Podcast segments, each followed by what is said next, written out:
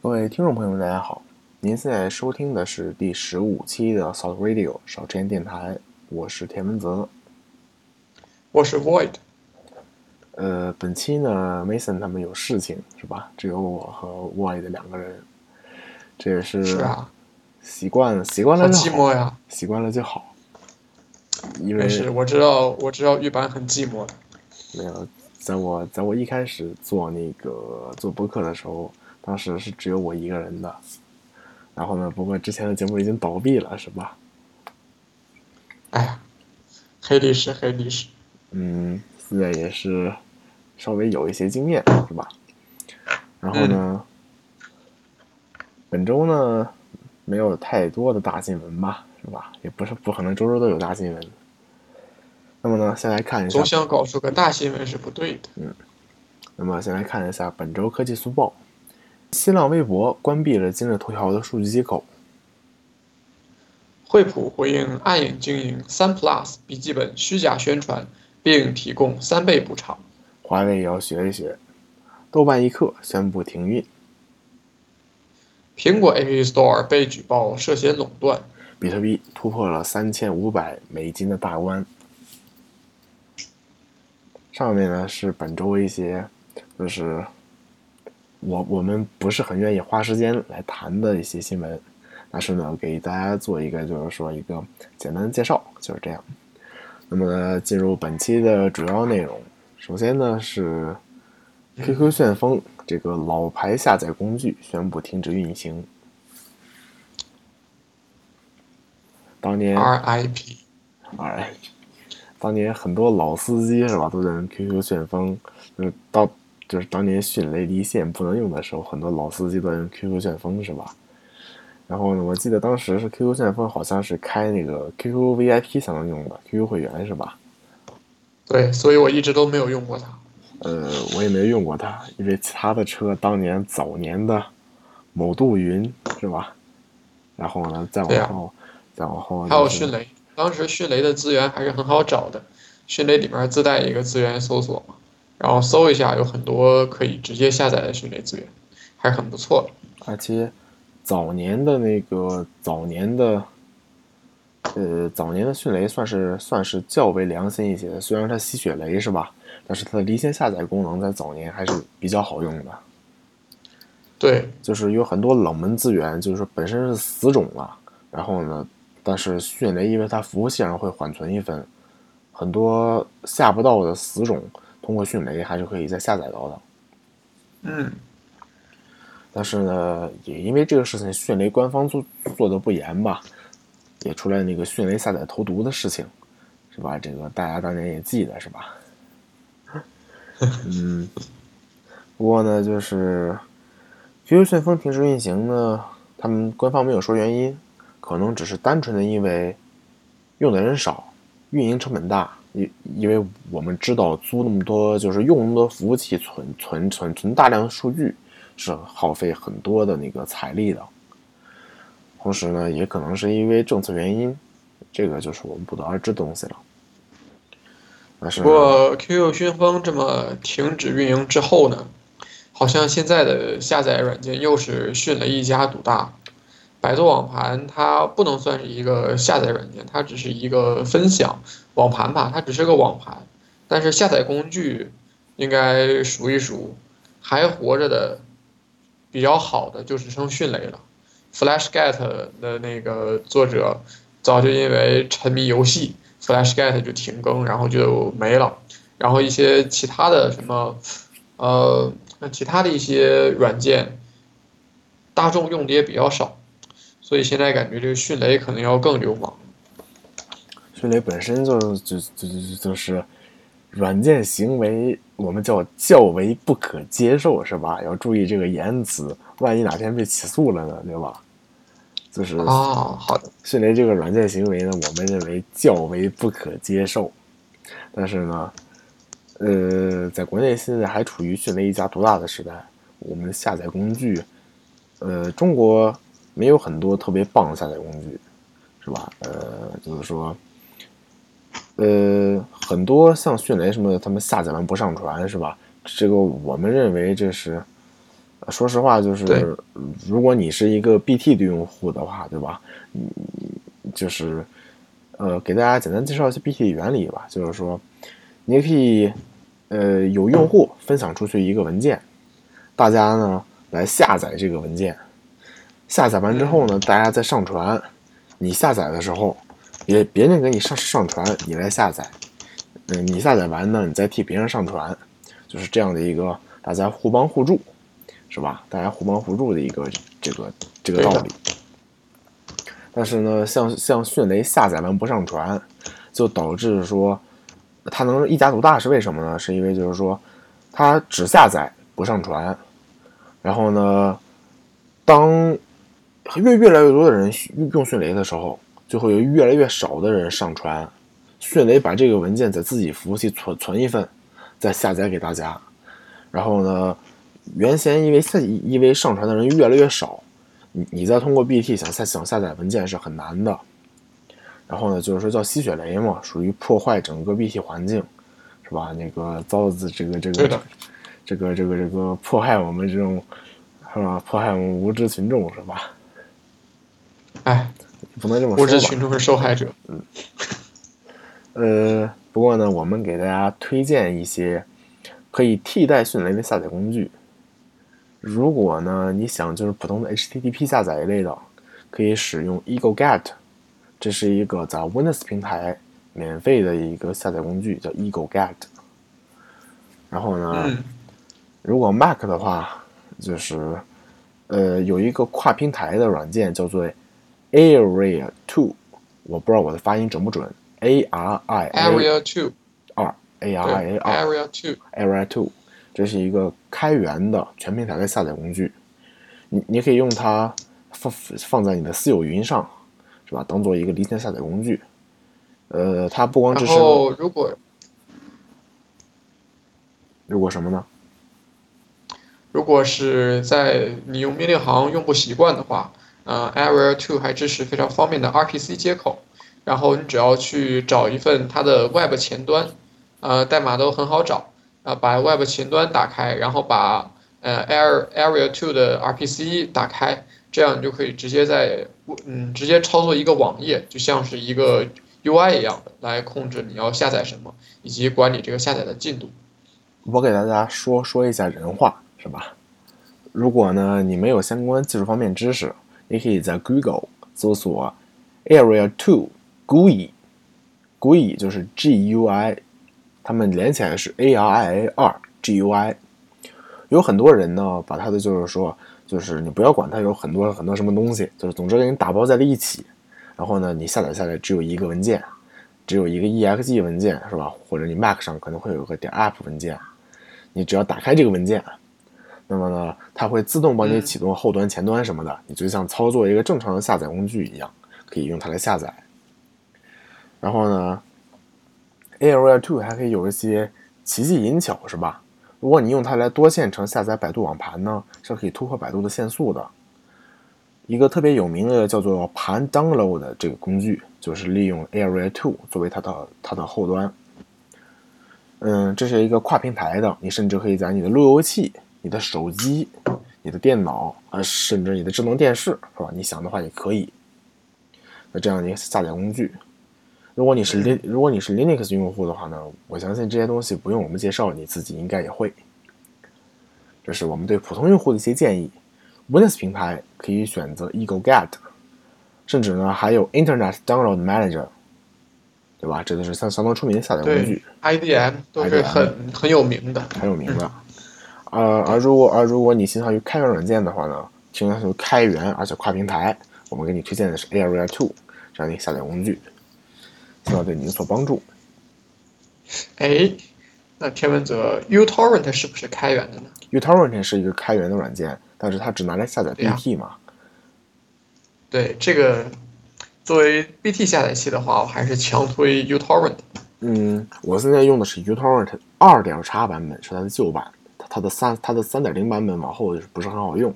我我没有用它的三版本，我现在用二版本。但是呢，嗯、我们认为。就是说，已经在跑 BT 的这些用户呢，他他们有这个自己的知识水平和能力来解决这个一个下载软件的问题，是吧？这这这个就是说，嗯，有可能。不过呢，还有一些是自己看了篇文章就哦，原来 BT 是这个样子，这个跟着一个百度的教程走下来的，然后稀里糊涂的就下上了一些东西，也有这样的。所以还是可以普及一下。嗯，比如说像有一个校园内很大的一个，就是校园内比较大的一个资源分享平台，像六维啊，像北邮人，他们都推荐你用呃 BT 工具下载，但是很多人都在用，不过没有太多的人知道到底为什么要用 BT 工具下载，为什么为什么就是为什么要用他推荐的 BT 工具下载。我我这边家用网络还没有 IPv6 啊，所以像北欧人类的我我都没有，我都没有正常访问过，只是呃，可以试试四 to 六嘛，是吧？只闻其名，未见其人，就是这样。没事，你可以试试四 to 六，还是呃 USTC 就提供这样的服务，我记得。呃，因为我服务器上是有 IPv6 的，实际上我可以转发一下数据，只是因为我现在没没有这个强烈的需求。我现在像我现在在 U 二的里站是吧？基本上就是啊需要的资源都有了，So g 是吧？这个这个公然开车是吧？好，嗯，突然间突然发车，那我们下载工具就说到这里。对，已经安利好好久 Area 了。嗯，的大家都看出来我们要干什么了，就是。对，不能让大家看得这么明显。那么下一个话题，下一个话题就比较沉重比较。沉重了。嗯，某大学的大学生在应聘的时候遭到遭到欺骗，导致最后的死亡，也就是呃这两周非常非常重大的一个事件，因为传销诈骗而导致的大年轻大学生刚出校门就入职入职还没有入职就死在了入职的路上，这样的一个事情叫做李文星之死。李文星之死呢？因为因为现在就是满世界都是新闻，我们也没必要藏着了，是吧？我们就直接说吧。这个中国某对中国知名985高校东北大学一个2016届学生李文星，然后呢，他是一个工科的学生，是吧？然后呢，现在很有是意很有意思啊，三百六十行行行转 IT 是吧？还有一个工科学生呢对，他在呃，我们直说名字机械，他是学机械的，应该应该是学的是机械的，然后现在转到了软件，他学了去培训班学了一些 Java，应该是，要不就是自学了一些 Java，呃，李文然后就在找工作了。是在达某是吧？我们达某培训机构是吧？北哦，达外，是吧？这个大家都知道了是吧？达某培训机构培训的这个 Java，然后呢，在那个不过这个这个这里没有黑某达某的意思啊，嗯，黑的是在下面。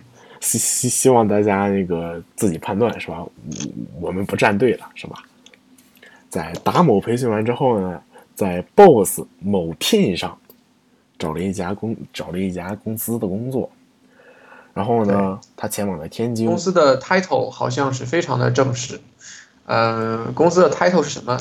叫什么？我还印象不是很清楚了。但是它是看起来就是一个非常正规的公司的一个 title，并且还是有 HR 来跟你聊，呃，也有技术面试。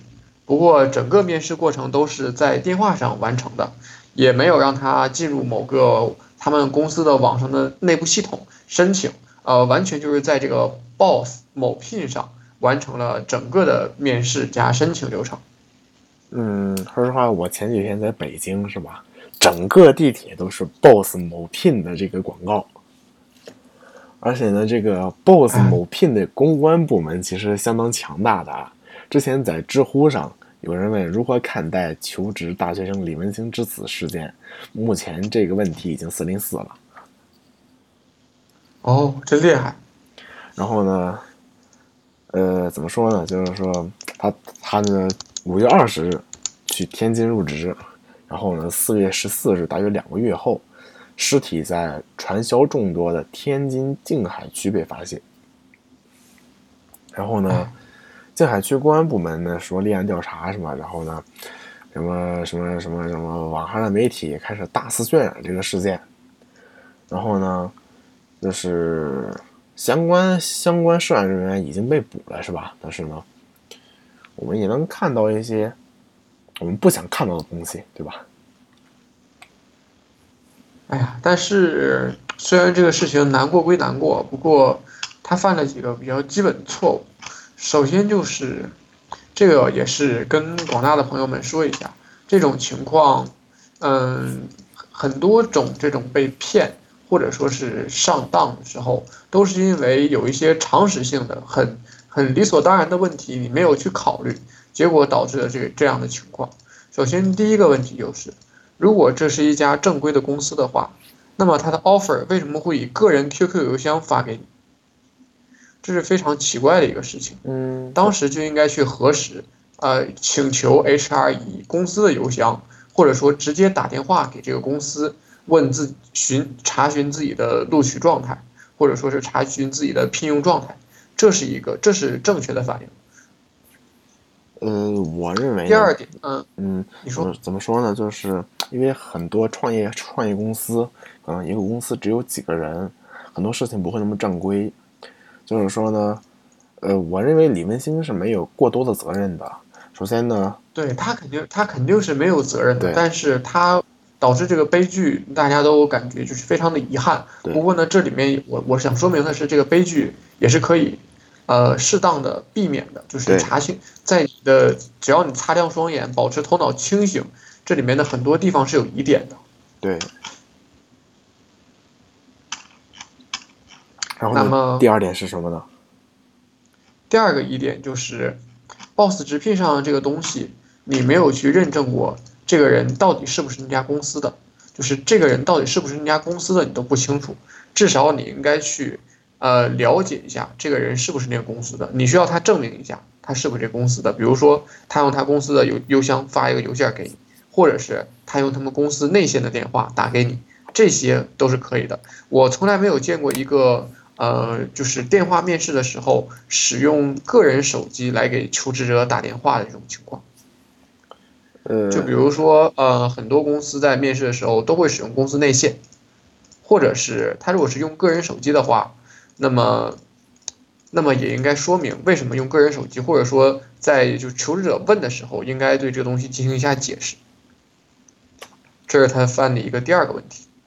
另外就是，呃，天津突然间他是他本来是应该到北京就职，然后呢，因为某个项目的原因就要到天津，这个这个地方。这个地方很多人都起疑点了，就很多那个，我也我也有很多朋友，比如说跟传销擦肩而过的，或者说是都不小心踏进传销又出来的，都是就是被搞到了这个这个地方去，然后呢就是被，然后呢在他们警醒，在他们发现的不对之后，然后他们有的是很快就赶回来的，有的是自己逃回来的，所以就是这种就这个地点这么敏感，他当时就应该考虑一下。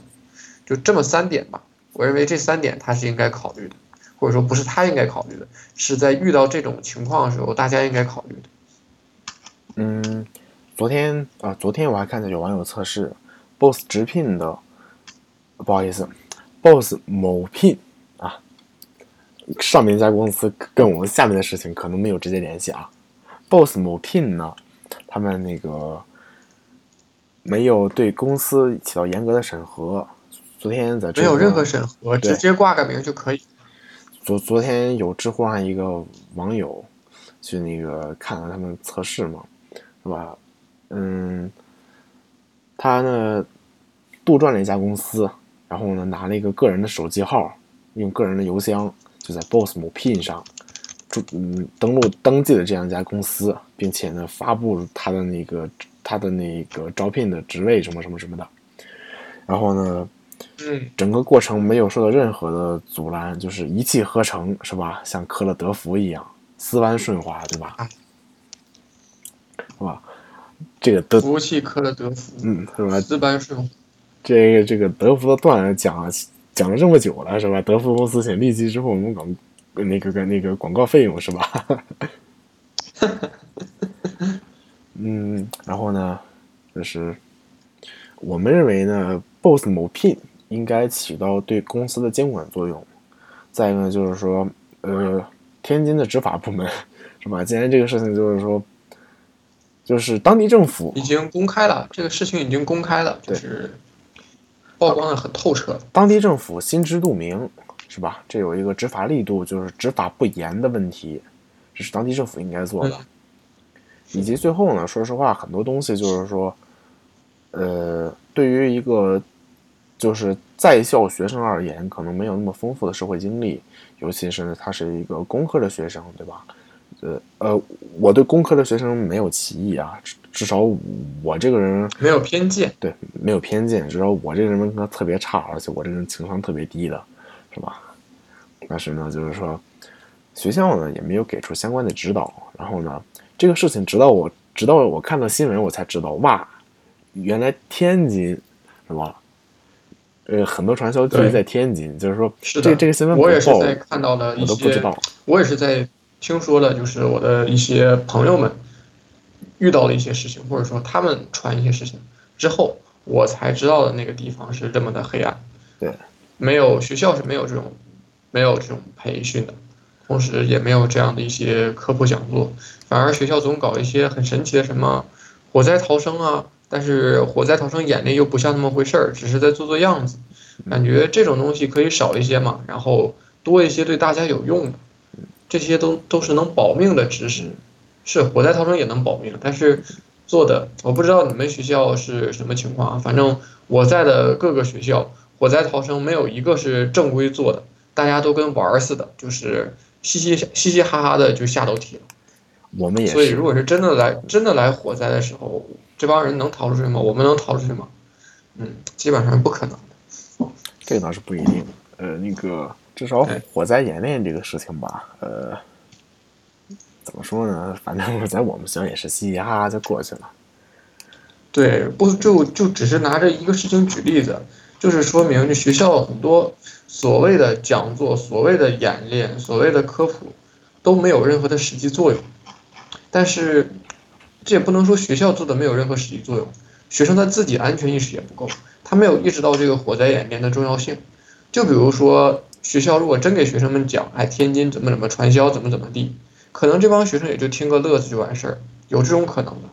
然后最后发生这个事情的时候，大家才会更警醒。嗯，然后呢？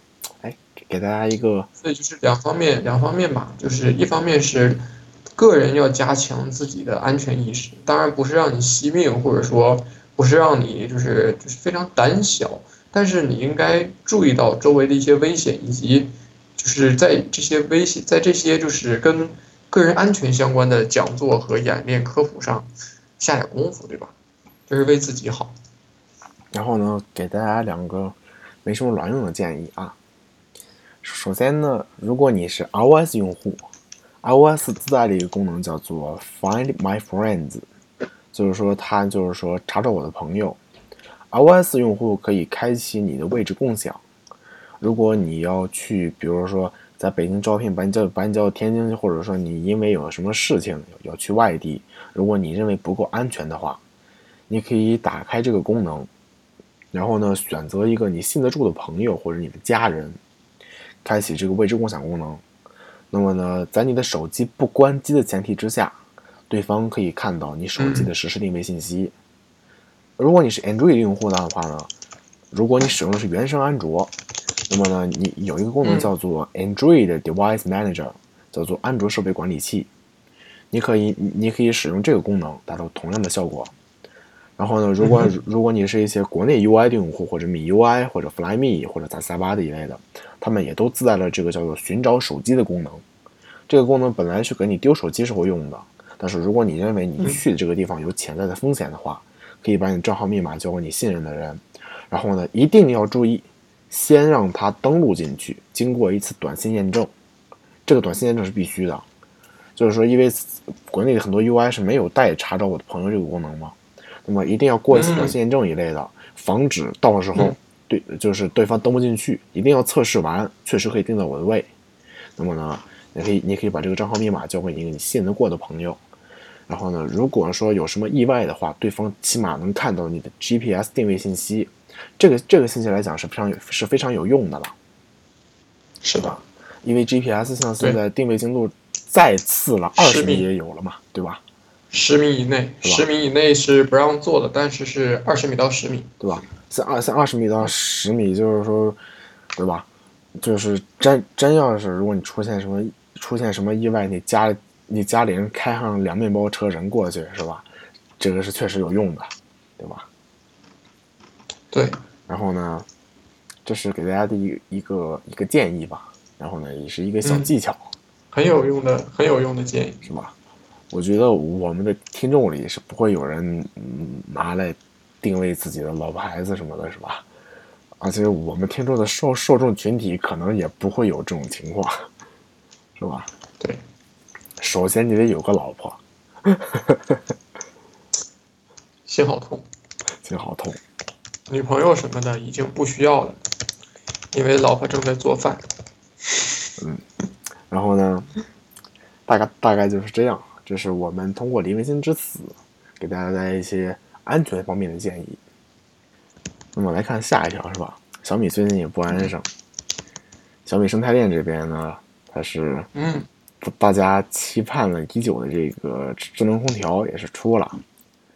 然后呢，那个呃哦 Y 的给大家介绍一下这这这空调方面的那个信息吧。嗯，也没有太多可介绍的了，就介绍一下它这个价格，它这和它这个，和它这个就是匹数，就是它的这个匹数，嗯，是国内这个称呼叫做是几匹，然后其实它写在那个它写在这个标签上的时候写的是 P，就是写的是一个 P，它跟功率有点类似，不过它倒不是指不只是指功率，然后具体就是这个匹跟匹跟这个面积的换算嘛。然后它这个空调是一点五匹的，我感觉这个还是很小的一个匹数了。然后它的价格是四千五百还是四千九百？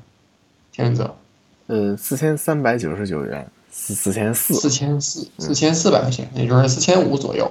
四千五左右的话，格力的空调能买到二点五匹，不错的了。然后一点五二一点五匹大概能制冷的范围呢，也就是二十平到三十平左右。所以它这个制冷的能力很有限，然后呢，价格还挺高端，所以不太清楚这个小米的这个产品面向的到底是什么样的一个市场。不过呢，我们认为呢，怎么说呢，就是说，呃，小米这个怎么说呢，就是起码价格对得住它的那个外观，外观是对得住的，但是呢，呃，从性价比上而言呢，没有小米那样，就是说像它其他产品那样超高的性价比，是吧？当然这是我们的理解，因为空调方面的知识，我个人没有这方面任何专业知识，对吧？我我们只懂对比一下参数，傻看一看，对啊，是吧？对，嗯但是呢，所以这个东西到底就这么说吧，田文泽，如果是你去买一个空调的话，格力、大金，然后像那个美的、小米，你会选择哪个牌子？我会选择当个二五仔，哪家便宜的买哪家。但是就算小米的便宜，我也不建议买小米的，因为给我一种它不专业的感觉。像格力，还有啊，像格力还有美的，这都是做空调电机做了很多年的，大家口碑都很不错的国内的。大金也是，大金是日本牌子吧？大金也是做中央空调做了很多年，而且它的口碑在中央空调的口碑是非常好的，所以我比较倾向于去买这些牌子，就算它稍微贵一些。但是，比如说你买了个便宜的，结果一年一坏，坏一年一坏，每年维修费用可能都出来一个好空调的价格。所以小米这个，现在我只是持观望。不过小米的那个小米做的东西很多嘛，小米它还做了一个智能插座、智能插头、WiFi 插头还是蓝牙插头的，我比较想买个那个东西，可以解决我的懒癌。嗯，不对，可以满足我的懒癌。啊，像啊像我的话呢，就是说白了就是一个消费者对品牌的信赖程度问题。嗯，我买过小米的鼠标，它给我留下了非常差的印象。小米鼠标，小米的这个鼠标呢是九十九元，支持蓝牙和二点四 G 赫兹，然后呢是一千二百 DPI。呃，跟它同价位的呢，你可以买到罗技的一些鼠标，然后九十九元吗？对，九十九元，在嗯买哦罗技也没也也没什么问题，是吧？但但是买 ThinkPad 的那个小红，呃，就是呃就是 ThinkPad 最经典那个鼠标呢，ThinkPad 那个小鼠标，对，对那个小鼠标，红红轮鼠标，对，但是你买无线的话呢，是是买不到的。但就是说呢，说实话，小米这个鼠标九十九元让我觉得有点亏，因为它没我之前七十九元的罗技用着舒服。嗯呃，这个舒服程度是指就是说鼠标移动的顺滑程度，包括就是说容不容易断连。就是说我我最后甚至怎么样呢？这个鼠标到了我的手里了，我需要拿我的安卓手机装个软件，给我的鼠标升级一下固件，我才能正常使用它。嗯，哦，是这样，好麻烦然，后听着就麻烦。如果不升级的话呢，就是说断连断连情况特别严重。现现在固件升级了之后呢，效果还好一些。好吧，哎，那小米鼠标开源 spec 吗？开源它的这个特就是它的标准吗，呃，不开它的。硬件硬件，好吧，那那还有没没有办法 debug 的？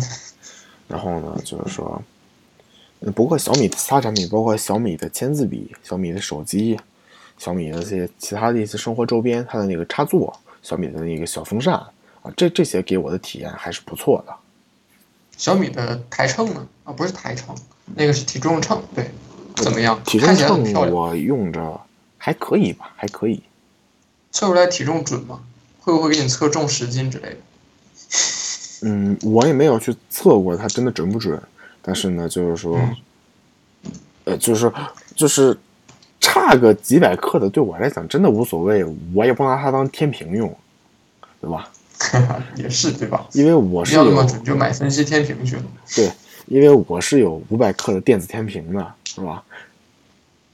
就是说，我我也不是吃饱了撑着，非要拿那体重秤测测我喝喝一杯水喝了多少毫升，是吧？这是 这个很显然我不会去做，所以说呢，嗯，还可以吧。就是整个小米生态链，像我有小米的智能手环，虽然是在指挥小米的那个秤，然后呢，嗯小米的那个那个，就是说它那个家庭控制中心，就是说它有一个就是说红外无线的，可以控制你空调一类的那个体验还可以。嗯，可以。小米的很多产品还是不错的，但是因为它做的太多了，所以有的东西给人一种不专业的感觉，并且它做的也是真的有一些问题。因为但是它的尝试，我觉得还是很有勇气的。这么多产品它都在做，这个叫做小米生态链嘛，很多东西不是小米自己做的，就是说你加盟我小米生态链，你帮我生产，我帮你销售，就是这样一个概念。嗯然后呢，像我用的小米的那个插座，呃也也算是嗯体验、体验体体验不算很差，因为我这次出去旅行用了小米的插座。至于安全性方面这种东西呢，我们也没法测，但是呢，至少小米那个牌子贴在那儿，它不会特别差，对吧？嗯就是说，只能保证说它不会像杂牌插座那样有各种安全隐患，但是就是像跟传统的公某插座是吧？公某动物插座，这个 比比起来，我们也不是很懂它到底谁好谁坏是吧？因为我也我，因为我也不会给给嗯，就是就是给我这个我插座们也不懂电工，是吧？我们也不懂电工学，对吧？我们我们懂点计算机，但是并不懂电工学。对吧？我们也不懂电工，我我们也不会拿你小米插座插个一万瓦服务器上去，对吧？然后对，还是还是用作家用比较好，对不然插个高瓦服务器或者插个高批空调，嗯，还是有点放。对吧？然后呢，不过呢，小小米这次的尝试，我们认为是很好的。我们也希望小米生态链呢能有更多。哎，说来话，小米这次吃了出了一个智能马桶圈，九百九十九元，智能马桶圈。哇，好厉害，有人那个好好犀利，嗯，是吧？有人这么评价说，年轻人的第一次爆菊是吧？嗯，不过呢，就是说，嗯，我个人觉得，其实这对我来讲是个不是很重要的东西，马桶圈不存在的，不存在的。嗯，然后呢，个小整个整个小米生态链就这么多产品是吧？也是说，如果你个人对隐私安全方面不会像我这样有有那么强的洁癖，是吧？小小米呢也能给你一套不错的体验。如果说你的很多产品都是小米的，那体验不会很糟糕。至少这是我的观点，是吧？至少小米的牌子贴在那儿，它它不能做的跟杂牌货一样，是吧？对，是的。嗯。然后呢，说完了小米，我们看回魅族啊。魅族呢发了邀请函，在本月二十三日，魅魅族旗下的魅蓝会发布魅蓝 Note 六。嗯，怎么说呢？就是魅族现在自家旗舰，好像已经有点吃不住的感觉，是吧？像这回的魅族 Pro 七，对吧？哎，魅族的东西，魅族东西我只用过一次，然后我就我就转头一家去了。嗯，然后呢？魅蓝这回呢，有网友曝光啊，说它搭载的是 P 二十五，然后呢，也有人说搭载的是 P 二十，不过我们希望它最好搭搭载个高通骁龙出来，是吧？嗯，就是说，处理处理器都不是骁龙的吗？呃，搭一个什么那个八三五呀，是吧？都不指望八三五你搭个八二幺也成呀，对吧？哎，不是，就是说。没没有没有没有高通的 U 怎么刷机啊？而且呢，性能也在这放着呀，是吧？你跑游戏一类的，这这个帧率放着，帧率不会撒谎，对吧？嗯，反反正呢，就是说，魅族现在这个路走的是比较坎坷的，是吧？我们因为我它不仅走的比较坎坷，而且据网友爆料说。啊，以及网友分析啊，他还走的比较不地道。就比如说他们的这次宣传，嗯，相信广大朋友也能在知乎上看到。嗯，不过呢，就是说，我们认为啊，就是说，最好还是多有几家手手手机厂商活着，是吧？各个厂商之间互相互相竞争，是吧？不能一家独大。小米一家独大，或者说其他厂一家独大，这也是很可怕的一件事情。这是最可怕的事情。就是说，我们希望魅族也能作为一个对手，是吧？这样，这样存这样一个存在。嗯，不论如何，就这样吧。嗯，那么本期就到这里。那么，那么我们下次再见。嗯。您现在收听完成的是第十五期的少晨电台 Salt Radio。你可以通过我我们的官方网站 saltradio.org，s a l t r a d i o.org，也可以通过我们也可以通过苹果 iTunes 搜索“少吃盐”，也可以通过荔枝 FM 来收听我们的节目。我是田文泽，我是 Void，我们下期再见。